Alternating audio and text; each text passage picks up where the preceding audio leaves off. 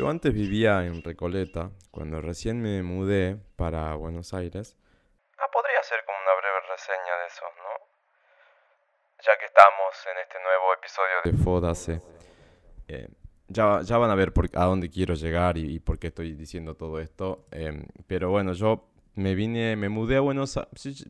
No sé si hablé esto en Jurassic, me parece que no. Pero aprovecho, bueno, que Fodase es mío, solamente mío, y que es una especie de terapia. Ustedes que están del otro lado, esos dos o tres locos que me escuchan, son mis terapeutas en este caso. Entonces me pueden cuestionar cosas. Me pueden cuestionar posta, ¿eh? Arroba Luis Madovale y me cuestionan lo que tengan ganas. Ya me han cuestionado un par. eh, decía entonces, yo me mudo a Buenos Aires a los 19. Y... Claro, yo cuando recién me mudé viví en Once, después viví en Barrio Norte y viví en Recoleta muchos años. Y para mí era lindo, era como eh, maravilloso, una ciudad muy movida. Yo venía de un pueblo, de otra cosa, otro cantar, casi campo o campo directamente. Tómenlo como quieran, pocos habitantes y demás. Y mm, claro, cuando me mudo, era como, no te voy a decir estaba maravillado, pero estaba un poco maravillado en sí, por toda esa dinámica, el movimiento, la cantidad de gente distinta todos los días, no verle la cara a la misma gente todo el tiempo, aunque sí, al portero le ves la cara, a tus vecinos les ves la cara, a los que atienden el kiosco de la esquina también, pero es otro tipo de relación. Difícilmente te enteres de cosas de toda esa gente, aunque sean tus vecinos, Si no, preguntar a los vecinos de Dahmer si sabían o no lo que hacía el loco. Horrible la referencia, pero bueno, como yendo a un extremo, ¿no? Y claro, con los años después me fui dando cuenta de que era muy ruidoso, pero extremadamente ruidoso. Y yo viví justo un cambio que tuvo la zona bastante importante que fue de centralizar el recorrido de colectivos en la Avenida Santa Fe, antes era por las avenidas paralelas. Y yo vivía sobre Avenida Santa Fe, en tercer piso creo que era. Y claro, el ruido empezó a ser de muchos colectivos y mucho tráfico y mucho embotellamiento y mucha furia, mucha histeria. Y se volvió caótico vivir ahí. Entonces fue ahí cuando dije, bueno, me tengo que mudar, ¿no? Y busqué otra alternativa, ya con otro presupuesto, otro tipo de experiencia.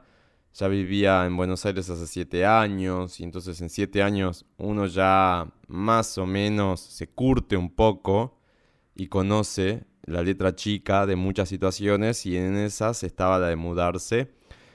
Y me mudé a un barrio que era más tranquilo. ¿Qué es más tranquilo? Que es Belgrano. Yo estoy justo en el límite entre Palermo y Belgrano. Así en formalidades, en código postal. Mi edificio está en Palermo, o sea que yo oficialmente vivo en Palermo. Pero ya la zona es entendida como Belgrano, porque Palermo es más tipo Palermo Soho, Palermo Hollywood, Palermo Palta. En cambio, ah, dicho sea de paso, ya estoy mejor, ¿eh? Ya estoy comiendo productos mega hiper archi procesados, así que ya estoy perfecto, gracias estómago. Claro, me mudé para este lado que era más tranquilo, o por lo menos esta zona que sigue siendo Palermo en cuanto a CP, pero ya es Belgrano en cuanto a usos, y más precisamente casi Cañitas, o sea, estoy ahí en un limbo, porque además vivo a tres cuadras del barrio chino. Eh, se volvió un poco caótico últimamente. Cuando yo vine acá hace 11 años, era muy tranquilo, era muy barrio, muy tranquilo. Pero ahora está como en un boom inmobiliario toda la zona. Y con esto de que al tren lo elevaron y la zona se encareció en teoría y hay más edificios y están empezando a haber conflictos entre los vecinos, las constructoras, porque están empezando a querer levantar torres grandes donde antes habían casas más clásicas que mantenían algún tipo de historia, si quieren pensarlo así. Hay más movimiento, hay más gente. Y justo donde yo estoy, últimamente está caótico. Ni hablar que tengo una escuela de inglés al lado, entonces hay dos horarios en el día en que se llena de mami papi con los coches, y, autos digo, ¿no? Coches eso me refiero. Hablando neutro. Y claro, es caótico. Y los bondis colapsan y siempre algún corte acá y, los bondis me pasan por la calle de caos. O sea, caos. Caos, ¿no? De White People Problem también, por un lado, no quejar, digo, donde vivo, pero también es caótico. Y lo que me está pasando últimamente es que donde grabo, que es mi, mi, pseudo escritorio, que está contra la ventana del balcón, porque tengo una buena iluminación y una vista más o menos despejada, si bien veo más que nada la vida de los vecinos de enfrente. Claro, empieza a ponerse caótico en cuanto al ruido y se vuelve un poco molesto. Por algunas calls de laburo me pasa. Y ahora que estoy cortando para grabar los mediodías, es como, ¿por qué se pone tan caótico al mediodía? A media mañana está ok, hora de la siesta para la gente que puede hacer siesta, está también más tranquilo, pero al mediodía, que es cuando yo puedo cortar y grabar algo, es, y porque estoy solo además, a, veces a los mediodías, eh, caótico. Así que si escuchan mucho ruido de fondo es eso. Simplemente quería hacer la aclaración, pero bueno, comencé contando una historia que no tenía mucho que ver, pero acá estamos. Mi sueño es vivir en una casa. Ya sé, mucha gente acá de Buenos Aires, muchos locales, no les gusta la idea porque dicen que es muy peligroso. A mí, Luisma, me encantaría vivir en una casa con tres, cuatro ambientes, o sea, espaciosa, con una biblioteca aparte. Mi sueño es tener una biblioteca, un baño amplio, con una tina, viste esa como la de Rihanna en el video de... Mm, eh, bueno, un video que canta con otro flaco, no me acuerdo el nombre, bueno, así. Pero bueno, alejado estoy, qué pobre y qué tristeza. Pero bueno, entonces si escuchan quilombo, ruido, es eso. Y bueno, ¿qué vino pasando en estos días? Hoy dije en Twitter, bueno, tengo el mediodía, mediodía libre. ¿Qué hago? Tres opciones. Cocino algo medianamente elaborado y decente, o sea que no sea tirar algo a recalentar al microondas o una milanesa de soja que todavía te la olvidas y te sale una suela literal. O limpio, cosa que no llegué a hacer bien el domingo pasado por grabar Fodase y porque me sentía como el orto. O grabo Fodase. Una sola persona votó, graba, fódase. Listo. Suficiente, ese es mi nivel de llegada en Twitter. 90 seguidores de lástima. Eh, y una o dos personas que interactúan de vez en cuando. Suficiente. Para mí es como la, la señal que necesitaba para estar grabando este episodio. Que bien va a salir en dos días más. Pero bueno, yo ya lo tengo ahí guardadito. Muy bonito, almacenado. Para que ustedes lo escuchen el día jueves en adelante y me convencieron. Por un voto, por unanimidad, me convencieron a grabar fodas. Y lo demás que se joda, comer el recalentado, no sé. Yo antes tenía otra cuenta en Twitter, era arroba locadora, pero me la suspendieron por discrepancias ideológicas. De índole política. Alguien me denunció, me denunciaron en... Hubo una época que estaba como... Estaba como en auge denunciar en ¿cómo se dice? En manada, cuentas y bueno, al final terminaban de... Yo era un poco más picante igual en locadora, ¿eh? Era más ofensivo, era una mierda. No, ahora soy medio mierda, antes era una mierda, ahora soy medio mierda.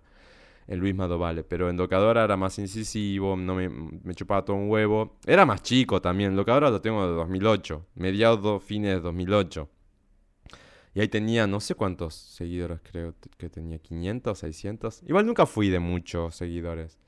Pero tenía seguidores copados, varios famosos, me seguían. Estaban eh, famosos, entre comillas. O sea, lo más famoso que me seguía era Pablo Vitar. Pero también estaban Nacero Casero, Mariana Genesio, amigos de la casa de Jurassic.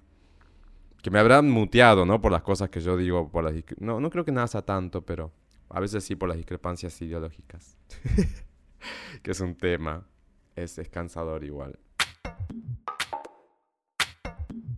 Y entre las cosas que pasaron estos días, salió Midnight, el nuevo álbum de Taylor Swift producido por Jack Antonoff, que era bastante esperado, ¿no? Porque lo último que habíamos tenido era mm, reverse, bueno, Folklore, Evermore o Folklore, Evermore y después dos álbumes de las de From the Vault y ahora, bueno, este nuevo álbum que viene un poco polémico. Primero porque, antes, hago aclaración. En teoría, en teoría, esta semana se graba un episodio de Jurassic Club en donde se va a analizar Midnights, porque ella es fanática. Digo, en teoría.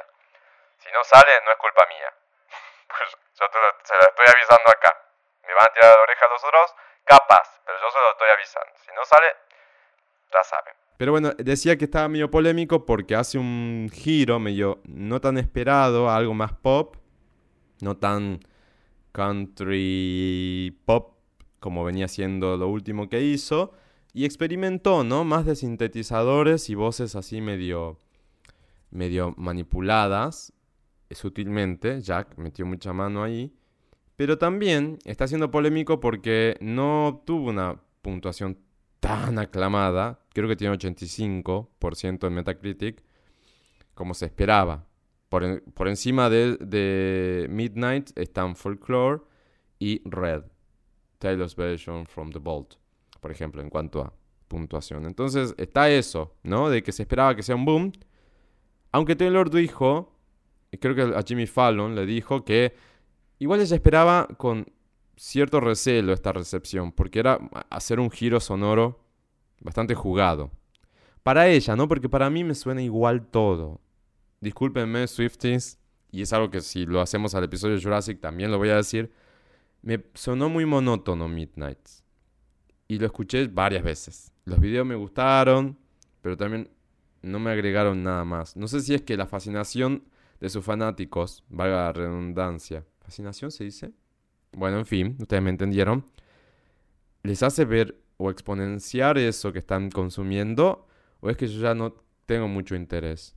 No lo sé, pero esa es mi conclusión. Me sonó monótono, por lo cual no me parece desacertada la calificación de Pitchfork, que le dio 70, por 70 puntos, de los cuales eh, que se quejaron mucho. Eh, pero hay otros que están peores. Sputnik Music le dio creo que 40 dijo como que, amiga, para eso no hacías nada, más o menos. Yo estoy ahí. Para mí es un 70 también el álbum. Pero bueno, más conclusiones, comentarios y demás. El nuevo episodio de Jurassic. Si no les gusta Taylor Swift, capaz que ahí vamos a hacer una media hora así como random para no aburrirlos. Y si les gusta, le van a poder sacar el jugo porque va a haber contenido. Si es que sale, de nuevo. Pero bueno, hablando de música, hoy también comienza en Buenos Aires, hoy que estoy grabando, comienza en Buenos Aires la serie de 10 recitales que va a ser Coldplay en el River. Y la noticia es que finalmente voy. En una especie de mimo, regalo adelantado de Papá Noel, lo que ustedes quieran, no importa cómo conseguí, voy a estar. Voy a estar obviamente en platea, porque este señor está demasiado grande para ir al campo. no, era una de las condiciones por las cuales em, no había comprado o no había conseguido todavía entradas para ir a ver Coldplay. Yo les cuento cómo es mi relación con Coldplay. Coldplay. La cosa es así. Yo lo fui a ver en Grand Rex 2017, creo que fue la primera vez que vinieron, ¿no? O sea, fanáticos de Coldplay que están del otro lado escuchando, si me estoy equivocando, gente, pasaron más de 10 años, soy una persona mayor. Pero bueno, los fui a ver la primera vez que vinieron, cuando tenían realmente pocos álbumes y eran como una sensación inglesa al rock pop melódico y tenían temazos como The Scientist, Trouble, Yellow y no sé si más que eso, o Yellow todavía no existía. No, sí, Yellow existía. Em, entonces tenían esos álbumes que son impecables. La cuestión es que fue evolucionando Coldplay y se fue, se fue convirtiendo en algo más bien good vibes, ¿no? Que muchos siguieron, muchos comenzaron a escuchar gracias a eso y muchos también abandonaron a mitad del camino. Yo estuve en un limbo, como todo en mi vida. Si políticamente no puedo definir, mucho menos en cuanto a gustos musicales, aunque sí soy más del pop. En cuanto a Coldplay siempre quedé en un limbo. Y lo que pasaba es que habían álbumes de estos nuevos que salieron que me encantaron, como Ghost Stories, que de hecho es el único álbum que tengo en vinilo de Coldplay porque me parece impecable, es hermoso. Es un álbum muy depresivo, ¿no? Es muy oscuro en ese sentido. Creo que es el álbum más oscuro de Coldplay después del primero o el segundo. Y después hay otras cosas como que no, no conecto tanto, sobre todo los últimos álbumes. Los dos o tres últimos no conecté tanto, no sé, son dos. Bueno, en fin. Que son los que después empezaron a tener esa recepción inmensa, masiva, de público totalmente, pero inmenso, valga la redundancia, y donde ellos empezaron a hacer estos shows, uy, perdón, eh, por ese ruido, donde empezaron a hacer estos shows más multitudinarios y llenos de color y bueno, ahí entra Pilar Z. Yo creo que fue más o menos cuando entra Pilar Z, eh, diseñadora argentina, pero radicada de toda la vida, creo, no es una cosa así, en Nueva York. Diseñadora de toda la estética, merchandising, etcétera, de Coldplay. Cuando ustedes compran algo de Coldplay, sepan que ese diseño es argentino, o por lo menos la cabeza maestra viene de, de Pilar, que es una artista impecable, que también trabajó con muchos otros artistas pop. Si la buscan en Instagram van a, van a ver, hay muchas referencias y, demás. Pero bueno, volviendo a eso, lo que les decía era como que me perdí un poco. Sin embargo, las veces que vinieron posteriores a ese viejo 2007, Rex u Ópera, hay uno de los dos. Siempre fui a verlos. Y tengo algunas anécdotas así tremendas de tipo empapado en La Plata, una cosa por el estilo. Em, los vi en platea, pero también los llegué a ver muy cerca, en, el escenario alternativo, la última vez que vinieron. Estaba en la, en la valla del escenario alternativo y los tuve ahí. ya no hay fotos, tenía fotos en mi Instagram, pero archivé todo. Bueno, habían fotos que probaba. Ah, les voy a postear una foto que le saqué a los pibes de La Plata cuando los fui a ver. Entonces, Coldplay es como un recital fetiche para mí. ¿no? Es como, sí es obvio, es muy cliché en todo lo que hace, pero a la vez es, ¿cómo me voy a perder la experiencia? Vivo a 12 cuadras del Monumental y por suerte me puedo comprar la entrada. Entonces, ¿cómo no voy a ir? Era la, la, la, discusión mental propia mía. y ahí fue cuando dije, bueno, no voy a comprar cuando todo el mundo compró y agotó 10. Voy a esperar a ver qué pasa. Obviamente me inscribí en todo sorteo a y por haber, pero yo no tengo suerte. Y salieron entradas adicionales, entre ellas plateas, que es donde yo digo, acá me identifico. Y entonces caí ahí. ¿Y qué pasa? Justo hace unos meses había visto en Rock in Rio el, recital que hicieron, que fue impresionante. Creo que fue una de las mejores presentaciones en Rock in Rio. Y tiene todo esto de luces y color y como que la pasas bomba. Entonces, ¿qué no voy a ir? Sí voy. Así que, como les decía, hoy jueves o días posteriores que están escuchando el episodio, ya hicieron un par de presentaciones en River. Yo justo ayer pasé en la bici por la tarde, ya había un montón de gente acampando. Ya estaba todo preparado, vallas, eh, este tema de las boleterías o las entradas todas señalizadas, ya se, se vivía la emoción de recital masivo en, River, cosa que no me pasaba antes de la pandemia, de, chocarme con eso, así que me, dio como un, uy, qué bueno. Y nada, eso. Espero que los que vayan, o los que ya fueron, la hayan pasado lindo, la pasen genial, espectacular. Cuídense del robo ese tipo de cosas, porque siempre hay manos que se aprovechan de este tipo de situaciones, pero pasen la bomba porque lo que tienen eh, los recitales de Coldplay es que conectas con una parte tuya que vos decís no puedo... Es como cuando suena una canción en la radio despacito y te la sabes de memoria, pero decís, ¿cómo puede ser que me sepa esto de memoria? Bueno, pasa algo similar de cómo puede ser que esté disfrutando, viviendo tanto esto, cuando en realidad no me gusta tanto esta música o no escucho tanto este artista o esta canción en particular. ¿Por qué estoy llorando? What the fuck, más o menos algo así. Entonces vivan la experiencia si pueden. Yo voy el último día, así que... si llegan vivos después de 10 River, ¿no? Así que nos vemos allá el 8 de noviembre. Para también seguir en este hilo musical, pero ahora ya vengo con quejas. Me tengo que quejar porque subieron no, no subieron. Sí, subió uno de mis servicios de streaming últimamente favoritos, que es Apple TV. Sí, por primera vez, y esto es a nivel mundial, no solamente Argentina, que acá sube todo, sea, pestañaste y subió absolutamente todo. Eh, es a nivel mundial, Estados Unidos, Europa, Latinoamérica, etcétera, donde sea que tenga streaming Apple TV, subió. No solamente está disponible para dispositivos de Apple, ¿no? Está disponible para cualquier tipo de dispositivos, por ahí si ustedes tienen Android o lo que fuera que consuman eh, servicios de streaming, pueden acceder a su prueba gratuita o a su prueba paga, digo, pero pueden entrar y ver. Si llegan a hacerlo, les recomiendo de entrada, por favor, vean Severance, que es impresionante, impecable. Impecable es una mezcla entre impecable e impresionante, impecable. Y también vean Ted Lasso, que me encantó al final. Una comedia así muy boba. Pero bueno, la queja en realidad era que subió y se va de 7 dólares. Ah, no, perdón, se va de 4. No, voy a redondear. Se va de 5 a 7 dólares aproximadamente Apple TV como, creo que era el plan básico. Después hay otros planes, digo, pero para que tengan una referencia, antes se pagaba 5 dólares, ahora se aumentaron dos más, se va a 7. O sea, estamos hablando que subió a menos un 50, 50 y pico por ciento, una cosa por el estilo. También, ojo, Apple Music aumenta, no solamente Apple TV. Fuck, recién me estoy enterando ahora que lo leo.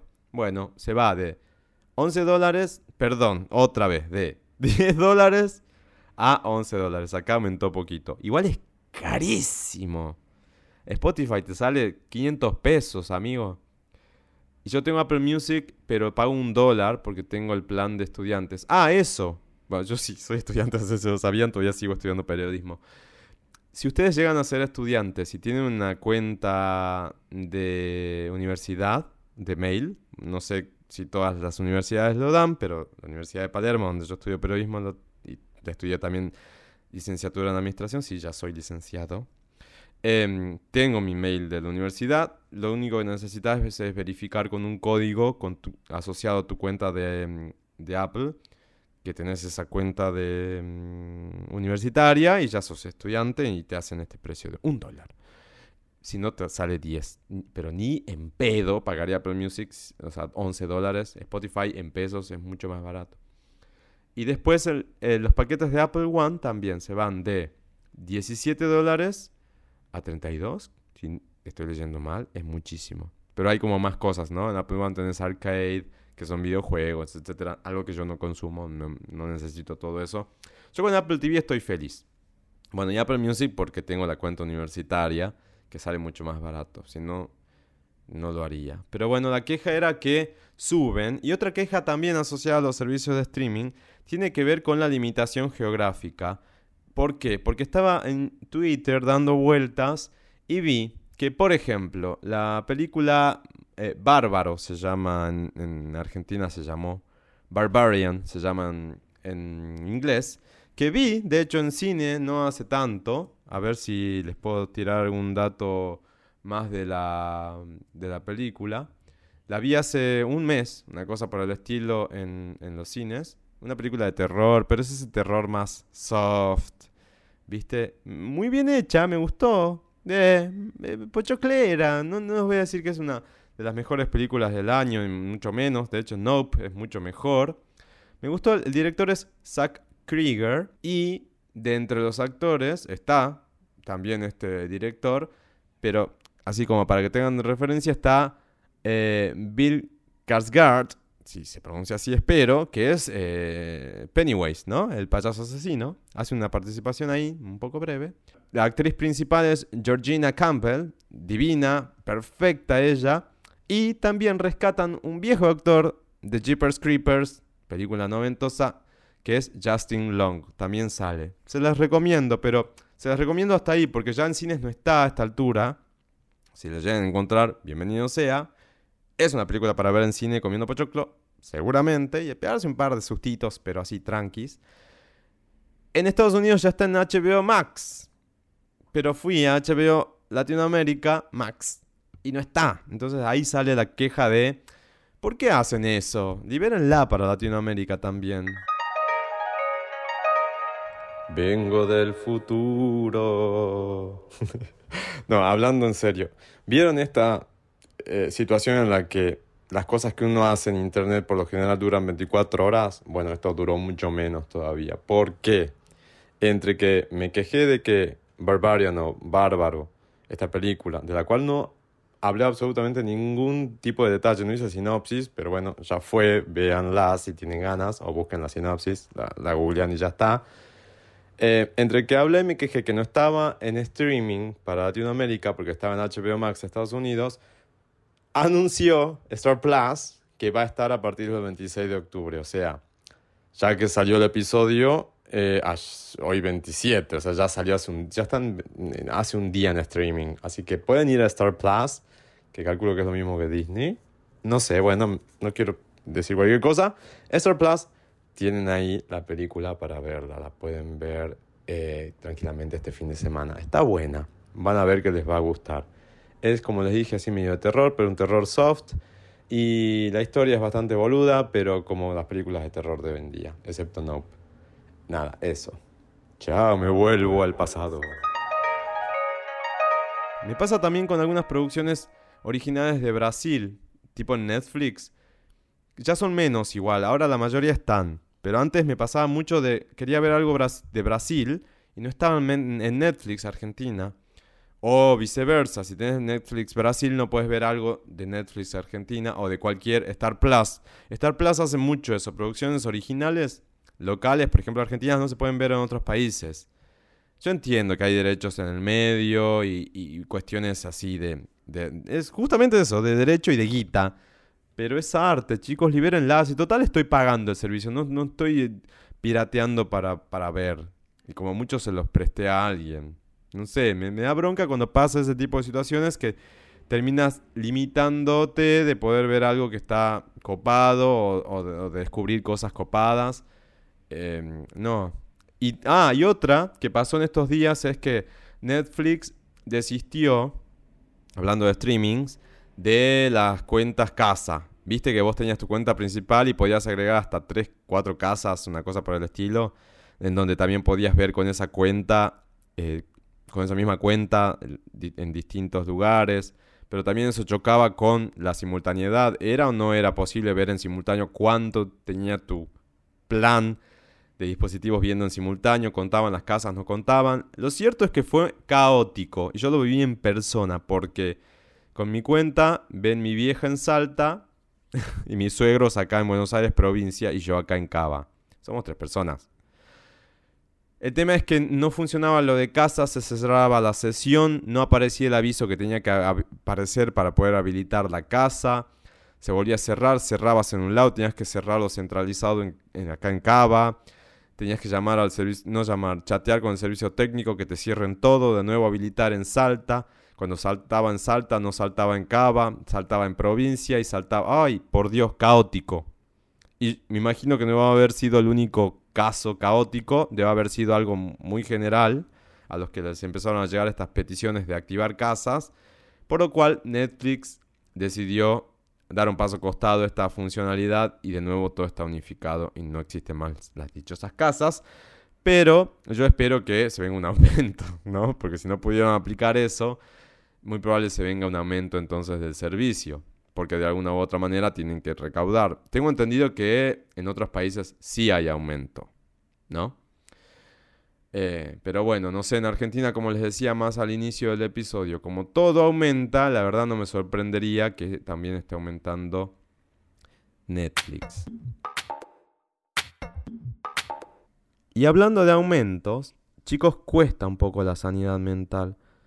¿Qué quieren que les diga? Yo, ¿por qué? A ver, consumo mucho Twitter, quizás debería desactivar la cuenta y sería como casi una solución. Por el otro día escuchaba una frase que es muy copada y que da para un episodio y es, lo que existe en Internet, ¿realmente existe o no? Si no, si no me entero, si no veo, ¿me afecta? ¿Cambia en algo mi vida? Y es muy probable que no, ¿verdad? Entonces, lo que me pasa es que yo sigo cuentas de Argentina y de Brasil, ¿no? Por esta dualidad nacional argento-brasileña que tengo. y tanto cuentas de un extremo político como, político como del otro en ambos países. Entonces, y por más que ya he silenciado absolutamente todo tipo de palabras, es inevitable que te sigan bombardeando con cosas. En Argentina, en el caso de Argentina, la economía está destrozada, destruida, aniquilada. Y eso no lo puede negar nadie, ningún punto político. O sea, vivimos mal, ¿no? En, en un sentido general. Y después, en Brasil hay una, una guerra, pero voraz, porque se viene ahora la segunda vuelta a las elecciones. Y están viviendo un poco lo que vivimos nosotros años anteriores cuando ganó el PRO, Macri, que había muchísima violencia, muchísima. Bueno, también se vivió en 2019, pero ya no tanto porque las pasos medio que tiraron un, bueno, esto llegó hasta acá y bla, entonces, que es como pasa ahora que... Mejor, más, mejor me muerdo la lengua, pero digo, ellos están viviendo esta sensación de mucha violencia y es como, ay, harto.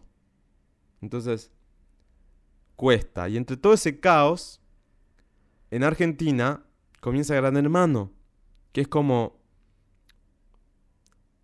el escapismo mayor. En Brasil funciona como un escapismo y yo sí lo consumo porque me, resulta mucho más entretenido. Además, tenés una, una cuestión cultural totalmente distinta a la nuestra. En Argentina no, no lo voy a consumir, no voy a ver, no me interesa. Gran Hermano siempre refleja mucho la realidad de las, de las sociedades en donde se, se, muestra, ¿no? Donde se transmite. En el caso de Brasil siempre pasó eso. Por eso es que me es llamativo, porque es también una forma un poco de conocer más en a fondo realidades del país que es gigantesco, es un continente en sí. Son muchos países en uno. Y en el caso de Argentina también pasa esto, pero claro, no me interesa porque estoy harto.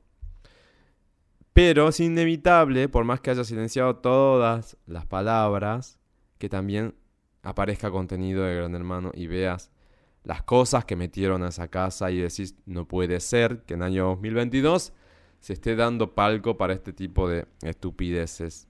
Lo primero que me llamó la atención fue que no pusieron personas o personajes, porque a veces entran personajes más que personas, LGBTQIA+, o por lo menos expresamente LGBT.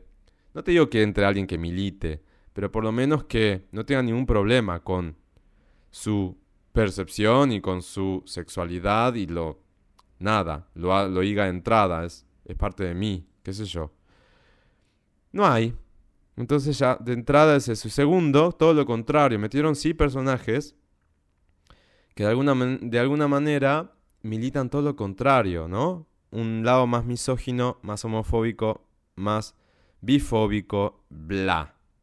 Una mierda. Entonces, claro, la culpa la tiene el chancho. O sea, quien consume eso va a terminar dándole de comer a todo ese circo. Que podría, tenía una oportunidad copada de hacer algo distinto en esta ocasión, pero fueron a lo mismo de siempre. Y cuando digo fueron a lo mismo de siempre, fueron posta a lo mismo de siempre. Hay algo que yo no puedo entender que tiene la versión argentina en Demol, que es el formato viejo y clásico de Gran Hermano, que muchos países ya lo empezaron a adaptar a otra realidad y tienen otro tipo de reglas. Siempre tomo como referencia Brasil, que es el que yo medianamente consumo o consumí en las últimas dos ediciones, y ahí se ve una transformación del juego que lo hace mucho más interesante de última.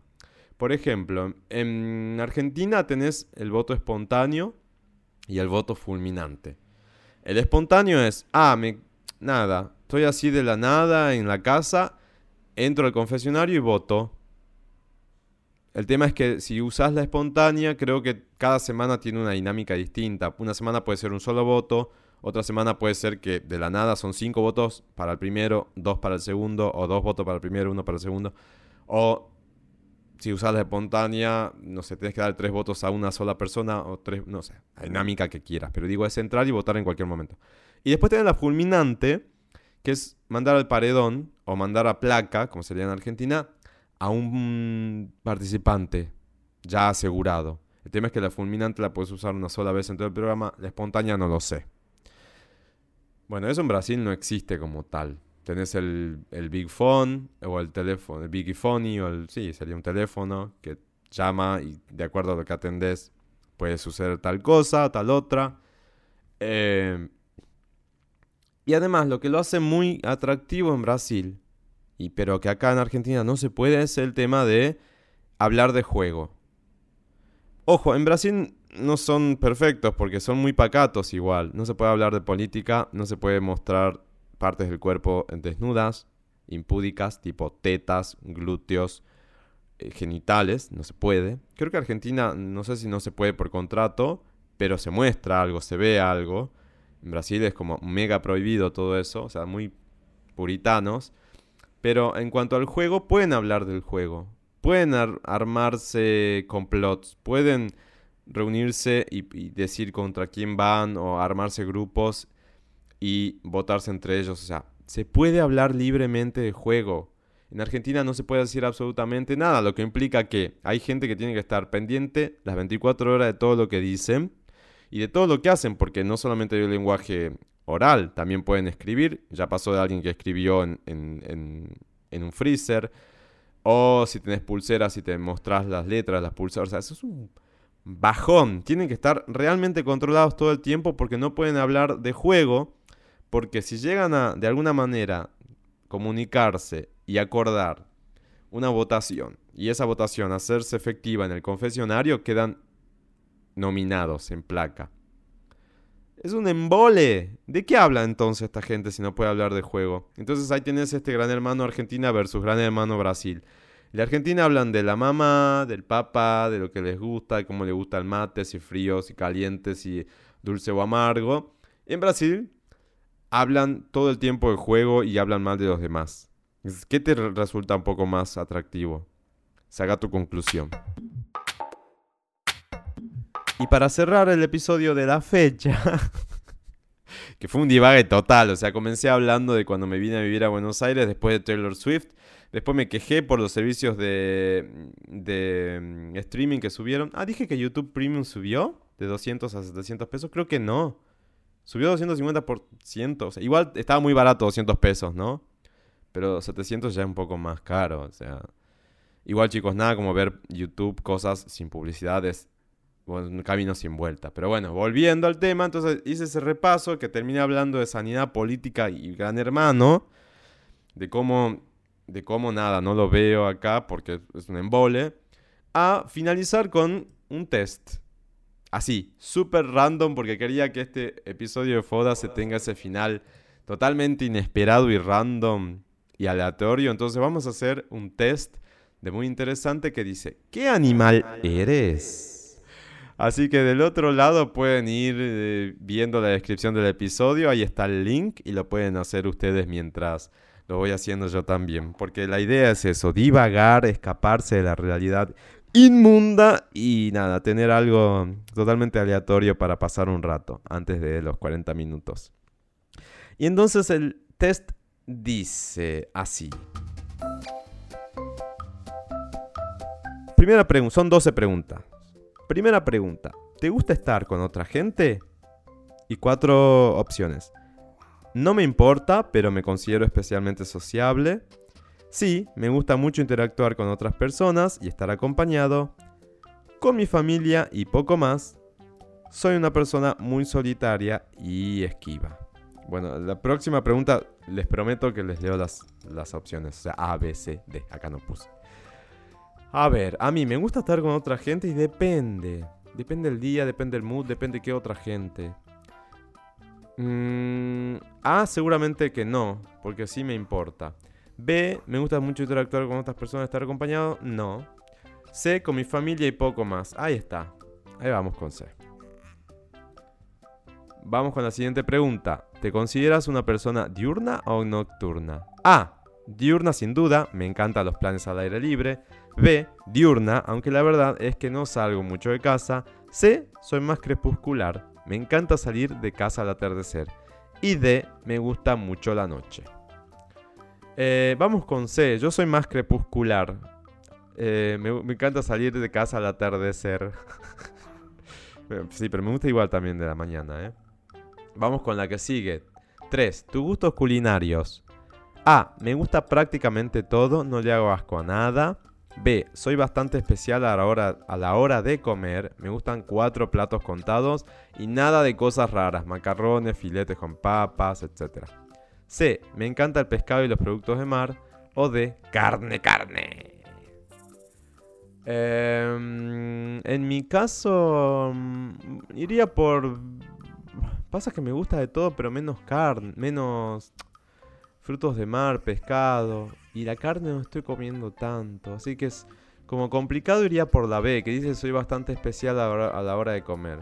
Ojo, me gusta una milanesa con fritas, creo que es mi plato favorito, ¿eh? pero a veces estoy así un poco de, no, hoy quiero comer una ensalada y nada más. 4. ¿Cómo es tu casa ideal? A. Pequeña, pero con lo suficiente para vivir. B. Una que esté siempre limpita y ordenada. C. Una prefabricada portátil. ¿Existe eso? O D. Con buenas vistas. Yo creo que B. Una que esté siempre limpita y ordenada. Pregunta 5. ¿Te has mudado mucho a lo largo de tu vida? A ver, antes de leer las opciones, yo creo que me mudé nueve veces. A los treinta y pico ya es mucho, ¿no? Sí, creo que sí. A. Sí, soy un poco culo inquieto y me mudo bastante según van cambiando mis necesidades. B. Sí, que he mudado alguna vez, aunque la verdad es que me da poco igual donde vivir. C. He hecho alguna mudanza que otra, pero siempre dentro de la misma ciudad. D. No me gusta. No, me gusta mucho mi casa y siempre he vivido en ella. Vamos con A. Yo soy culo inquieto. De hecho, estoy ya tratando, tratando, no, estoy pensando en la idea de mudar. 6. ¿Te gusta viajar? A. Sí, todos los años me hago una escapada más o menos larga. B. Me gusta mucho ir a la playa. C. He hecho algunos viajes pero por motivos de trabajo. D. No soy muy viajero. Obviamente A. Yo si pudiera chicos viviría viajando. Aunque odio el acto de armar valijas, viajar en sí, pero estar en otros lugares y andar por ahí me encanta. Vamos con la séptima. ¿Con qué plan te quedas? A. Un curso de buceo. B. Un paseo por el monte. C. Un vuelo en parapente. O D. Ir a escalar. Yo voy por el buceo, me encanta el mar. ¿Me tomó? Sí. 8. ¿Te consideras una persona original? A. Pues no, soy muy normalito. ¿Qué no es normal ser original? No sé. B. Hombre, tengo mis cosas. Ay, que tengo que leerlo en español, en gallego. Ahí va. ¿Te consideras una persona original? Ah, pues no, soy muy normalito. No, estoy siendo ya ofensivo. B, hombre, tengo mis cosas. C, más que original, soy un poco bicho raro. Y D, sí, me encanta destacar y cambiar mi aspecto para sorprender. No, a mí me chupan huevo. Creo que sería C. Más que original, soy un poco bicho raro porque me chupan huevo. ¿Qué sé yo el aspecto? Es lo que me sienta cómodo y ya. 9. ¿Cómo son tus relaciones amorosas? A. Si pudiera, practicaría la poligamia. B, tengo épocas. Me paso muchos meses soltería, otras veces estoy en pareja y voy con ella a todas partes. Qué machista esto. C, soy de tener relaciones largas y duraderas. D, no soy de tener pareja fija, me gustan más aventuras de una noche. Vamos con C, ¿no? 10. ¿Te consideras una persona agresiva? A, no. Si no me buscan, las cosquillas, claro. B, para nada. Soy una persona tranquila y no busca, que no busca conflictos. C, tengo algún que otro conflicto, sí. Y D, sí, a veces que no, hay veces, uy, estoy leyendo re mal. C, sí, hay veces que no me controlo y pierdo los papeles. No, yo B, para nada. Soy una persona tranquila que no busca conflictos. ojo, si me encuentran, me encuentran, ¿eh? Y 11. ¿Te gusta el buen tiempo? ¿Qué es eso? Sí, siempre voy buscando el calor en mis viajes. B, me encanta. Mi plan favorito el verano es tomar sol y en invierno dormir para que se pase rápido. Ay, qué tentador. C, me da un poco igual. Si hace calor, nada que no pueda resolver una buena piscina. O D, el calor sofocante me aplanta mucho, la verdad. Yo iría por B, que es mi plan favorito, es tomar sol o en invierno dormir, pero no me gusta tomar sol en sí. Prefiero la A, que dice sí, siempre en busca del calor tomar sol, la verdad, como una lagartija no me parece atractivo. Y la última, ¿cuál de estas imágenes te inspira más? A. Un paisaje de Monet. B. Una cascada. C. Dunas en la playa. O D. El cielo claro y sin una nube. Creo que... Estoy entre las dunas en la playa y el cielo claro y sin una nube. Vamos con las dunas en la playa. Resultado. Eres una cigüeña blanca. Mira qué específico. La cigüeña blanca, o ciconia ciconia, es un ave típica de nuestros paisajes. Debe estar hablando de España, ¿no? O acá también hay cigüeñas blancas. No lo sé.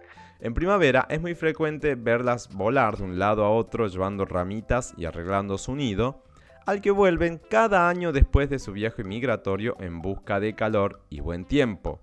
Es un animal gregario y monógamo, gusta de la compañía y tiene hábitos diurnos. Su dieta es de lo más variado, pequeños mamíferos, insectos, crustáceos y hasta carroña. ¿Te sientes identificado con este animal? Si te ha gustado el test, prueba este y adivina a qué ave te pareces. Bueno, no, no lo voy a hacer al que sigue, pero... ¿Qué sé yo? No, estaba preparado para sentirme identificado con una cigüeña blanca. Yo pensé que iba a salir un león. No, mentira, la típica cliché.